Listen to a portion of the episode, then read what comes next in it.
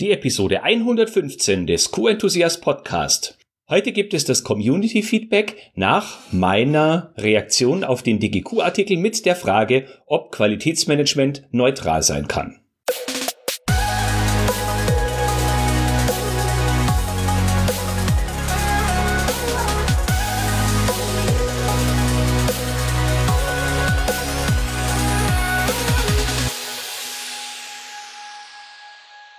Ein enthusiastisches Hallo und willkommen zu einer neuen Podcast-Episode. Ich bin Florian Frankl und dies ist der Podcast mit der QM-Umsetzungsgarantie.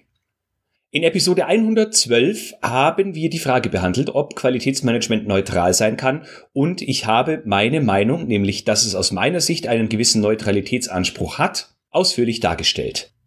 In dieser Podcast-Episode habe ich außerdem dazu eingeladen, mir E-Mails oder Sprachnachrichten mit der jeweils eigenen Meinung zu schicken und erfreulicherweise sind dieser Einladung einige Mitglieder der Co-Enthusiast Community nachgekommen und fünf ausgewählte Feedbacks möchte ich dir heute vorlesen bzw. vorspielen, denn ich habe auch Audiobeiträge bekommen, was mich ganz besonders freut. Da ich in Episode 112 sehr ausführlich meinen persönlichen Standpunkt dargelegt habe, werde ich dir nun die Feedbacks aus der Community vorlesen bzw. vorspielen, ohne dass ich dort weitere persönliche Kommentare einfließen lasse. Schließlich möchte ich ohne Wertung das Feedback aus der Community weitergeben. Beginnen wir mit dem lieben Pascal Jans. Pascal habe ich schon persönlich auf verschiedenen Anlässen kennengelernt. Er ist häufiger Kommentator per E-Mail beziehungsweise in der Xing-Gruppe Qualitätsmanagement und ich schätze sein Feedback außerordentlich. Er schrieb, aus meiner Sicht war und ist Qualitätsmanagement zwar insofern neutral, dass wir uns nicht auf eine bestimmte Seite ziehen lassen, Qualitätskontrolle gegen Produktion oder ähnliches. Allerdings sollten wir zumindest die Zielrichtung der Geschäftsführung kennen und diese auch in der Kommunikation ins Unternehmen berücksichtigen. Wenn zum Beispiel die Unternehmensstrategie ist, dass man eine gut und günstig Strategie verfolgt, will man ja vielleicht gar keine Null-Fehler-Toleranz, da diese ja zu überdurchschnittlich hohen Kosten führen könnte. Wenn jetzt der QMler trotzdem solche Forderungen aufstellt, ist dies vielleicht kundenorientiert und auch neutral in allen Richtungen, aber eben vielleicht nicht das, was das Unternehmen möchte. Das nächste Feedback kommt von Lars Godetz. Lars kommentiert auch sehr häufig Artikel bzw. Podcast-Episoden in eben genannter Xing-Gruppe Qualitätsmanagement. Er schrieb dort unter anderem, ich tue mich mit der Definition der Neutralität echt schwer.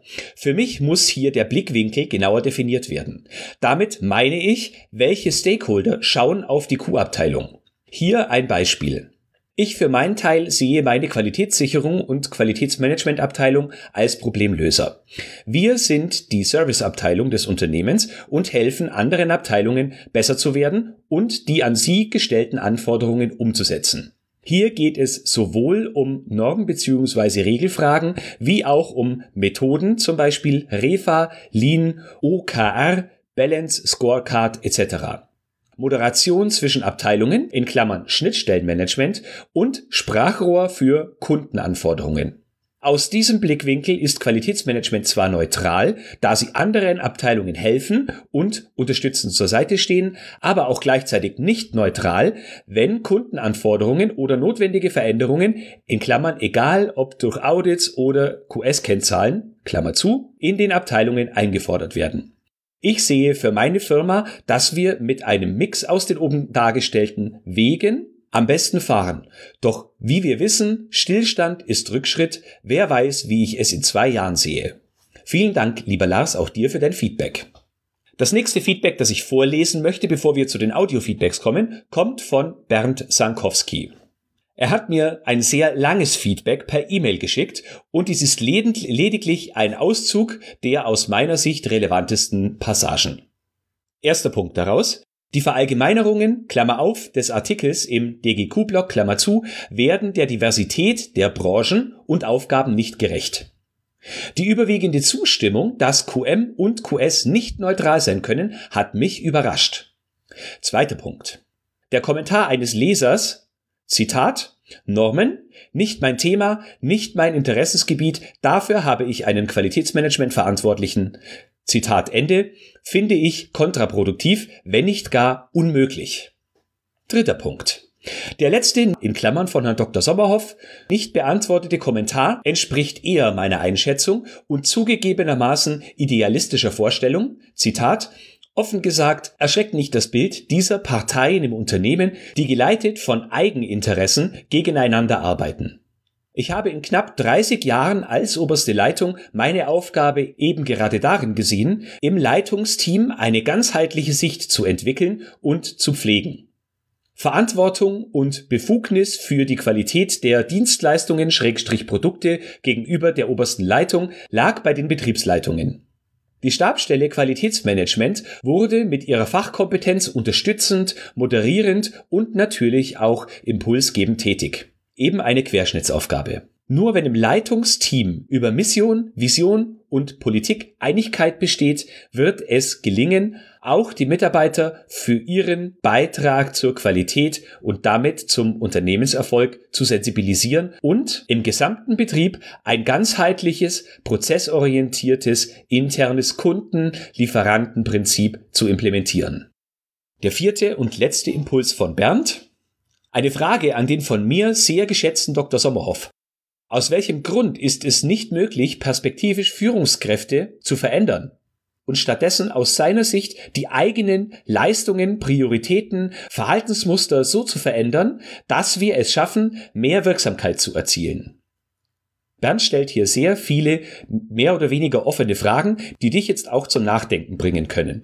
Zu guter Letzt habe ich noch zwei Audio-Feedbacks für dich. Das erste ist von Almut Strate. Wenn du dem Podcast schon länger folgst, dann hast du mitbekommen, dass Almut mehrfach Gast im Podcast gewesen ist. Und das letzte Feedback kommt von Jörg Laumann. Beide Feedbacks lasse ich unkommentiert. Hallo Florian. Gerne eine Rückmeldung über diesen Weg zu deinem Podcast.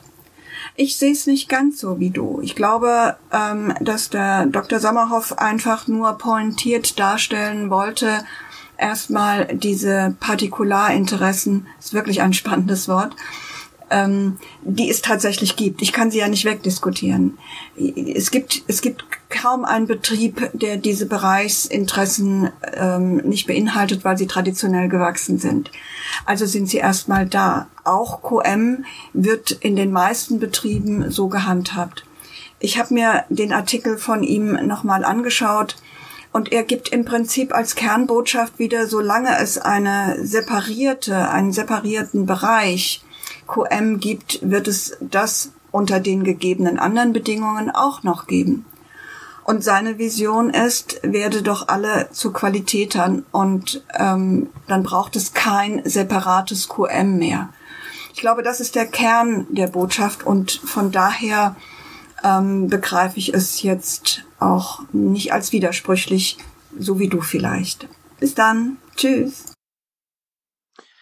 Hallo Florian. Mein Name ist Jörg Laumann und ich arbeite zurzeit bei der GFA Elektromatten in Düsseldorf.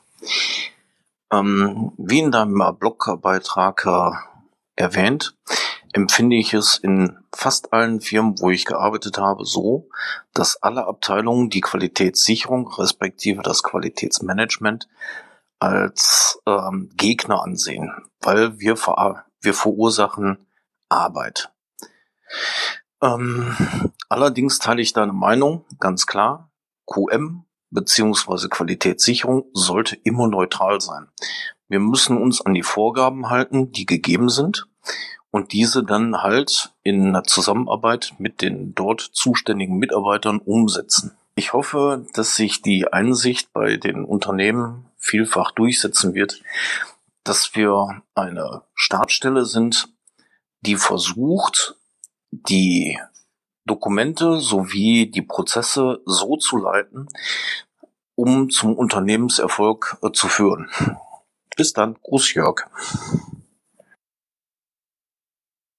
So, das waren die beiden Feedbacks. Ich danke euch allen, die ihr mir eure Kommentare per Audio oder Textnachricht geschickt habt. Es macht viel mehr Spaß, wenn man über ein Thema diskutieren und unterschiedlicher Meinung sein kann, als wenn alle nur den gleichen Einheitsbrei daherreden.